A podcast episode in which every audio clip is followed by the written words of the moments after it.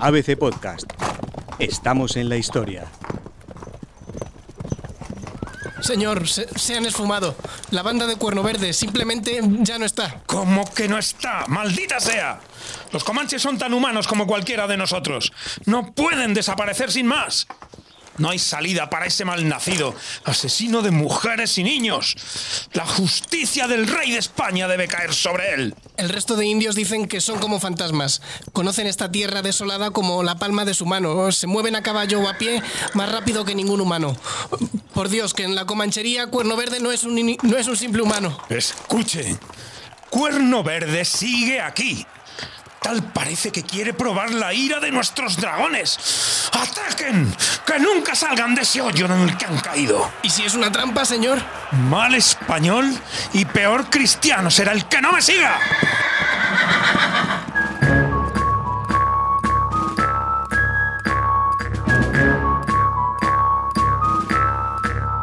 A mediados del siglo XVIII, Juan Bautista de Anza, gobernador de Nuevo México, fue designado por la corona para acabar con la banda comanche más peligrosa a la que tuvo que enfrentarse el imperio español. Tabibo Narizyante, apodado Cuerno Verde por su tocado de búfalo pintado con este color, encabezó a un grupo de comanches en saqueos salvajes que parecen propios de las películas de westerns. Y es que, como recuerda César Cervera en su libro Superhéroes del Imperio, lo más parecido al salvaje oeste surgió con la llegada de los españoles al continente. La entrada del caballo en Norteamérica prendió el salvaje oeste tal y como se conoce por el cine. Los caballos abandonados por los españoles en las praderas del Camino Real dieron lugar a la denominada raza mesteña, conocida en Estados Unidos como la raza Mustang, de pequeña alzada y apariencia robusta. A través del robo y del trueque, la cultura de quina se extendió con rapidez entre tribus. Para 1630 no quedaban pueblos nativos que no montaran a caballo. Y en 1750 todas las tribus de las llanuras y la mayoría de indios de las montañas rocosas empleaban caballos con una destreza innata. De entre todos estos pueblos, los comanches fueron los que mejor servicio hicieron del caballo.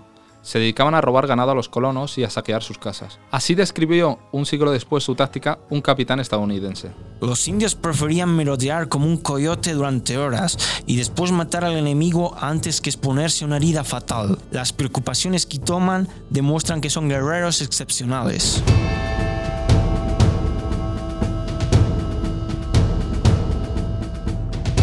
Los españoles llamaban Comanchería la inmensa tierra salvaje que se extendía al otro lado de su red de presidios, una enorme región baldía que ocupaba el actual estado de Oklahoma, el este de Nuevo México, el sudeste de Colorado y Kansas y el este de Texas. Junto a las fortificaciones de piedra y adobe, el otro escudo contra los comanches de la corona española eran los llamados dragones de cuera, una suerte de séptimo de caballería perpetuamente en inferioridad numérica que hacía las veces de patrulla volante por todo el sureste de Norteamérica.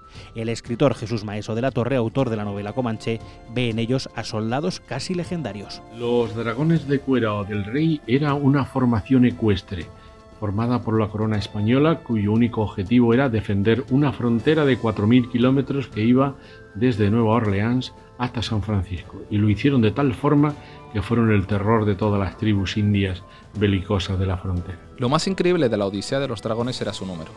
En una inspección a la frontera en 1728, los funcionarios españoles comprobaron asombrados que apenas mil hombres entre oficiales y soldados, repartidos en 18 presidios, controlaban miles de kilómetros de frontera, las lanzas de los dragones simbolizaban literalmente hasta dónde alcanzaba el poder del rey de España. La lucha de los comanches con los españoles era absolutamente desigual porque lo que hacían era guerra de nunca de enfrentamiento total, ¿por qué? Porque estaban muy bien eh, armados los españoles, sino que hacían emboscadas, atacaban eh, eh, convoys y atacaban los fortines. Entonces los españoles lo, vamos, lo tenían muy mal con ello porque luchaban de una manera absolutamente arbitraria y España estaba acostumbrada a luchar como verdaderos regimientos en Europa. Al frente de 150 de estos dragones de cuera y unos 600 milicianos e indios amigos, Juan Bautista de Anza persiguió a Cuerno Verde por la Comanchería en el verano de 1779. El mayor temor del español era engrosar la lista de gobernadores que habían paseado sus tropas durante días por la Comanchería sin ver un solo comanche. De barba negra poblada y mirada feroz, Anza era la versión moderna de los conquistadores de Morrión y Rodela. Un hombre de frontera, con sombrero negro emplumado, que fue poniendo nombre a ríos y llanuras en su persecución de los indios y buscando la gesta casi imposible de ser ellos, los rostros pálidos, quien emboscaran a los comanches.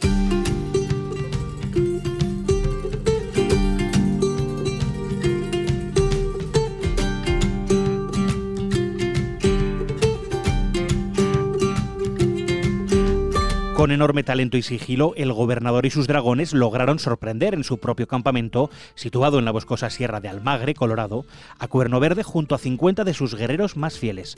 Al verse rodeados, los comanches desmontaron de sus cabalgaduras y se metieron en una zanja para defenderse hasta su último aliento. Atrincherados entre caballos muertos, los guerreros fueron cayendo uno a uno. Cuerno Verde murió en el combate junto a su hijo mayor, cuatro de sus lugartenientes, su hechicero, y diez de sus guerreros. La medicina de Anza, que se había mostrado tan astuto y arrojado como un comanche, se había revelado más poderosa que la del caudillo enemigo, cuya muerte lamentó y celebró a partes iguales en su diario. Su muerte aseguran todos los nuestros. Será bien llorada de sentimiento entre los comanches. Pero creo no excederá a lo que de placer lo han hecho nuestras gentes. El tocado de Cuerno Verde fue retirado de su cadáver y enviado después al virrey de Nueva España. Carlos III se lo regalaría luego al Papa como prueba del mundo exótico que quedaba por civilizar. Pocos años después, el jefe indio más influyente, llamado Ecuerocapa, porque vestía una capa confeccionada con cueras de los dragones, cerró el tratado de paz de mayor duración de todos los firmados por la nación comanche.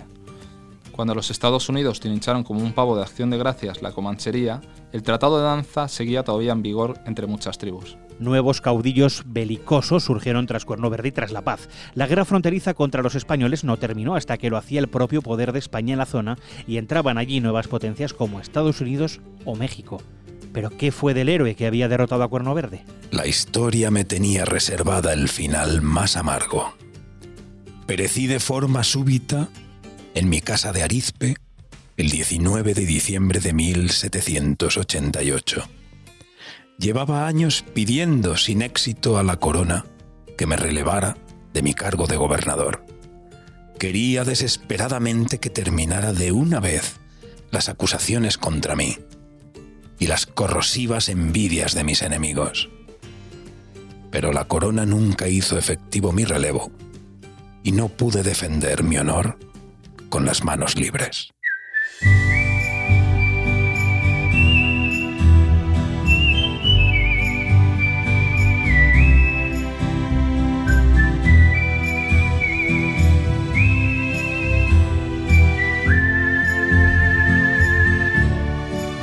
En la actualidad, diversas estatuas ecuestres recuerdan a Anza en México y en los Estados Unidos. Cada año, el 16 de octubre, en Tubac, Arizona, se celebra el Día de Anza, para recordar así la gesta de los dragones de cuera, esos legendarios jinetes que dominaron el oeste americano tantos años antes de que empezaran siquiera a aprender a montar a caballo los archiconocidos Billy el Niño, el General Custer o Buffalo Bill.